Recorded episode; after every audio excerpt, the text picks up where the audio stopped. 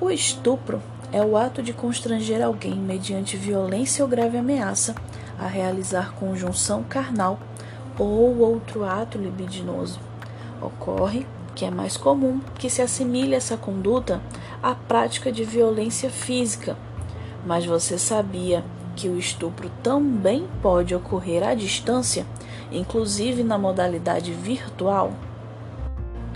O indivíduo que constrange alguém a se tocar de forma libidinosa, visando satisfazer sua própria lascívia, seu desejo sexual, mediante ameaça, em frente a uma câmera, também comete o crime de estupro.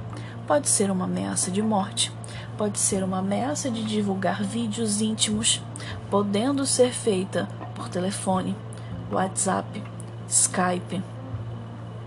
Por essa razão, esse estupro à distância também é chamado de estupro virtual.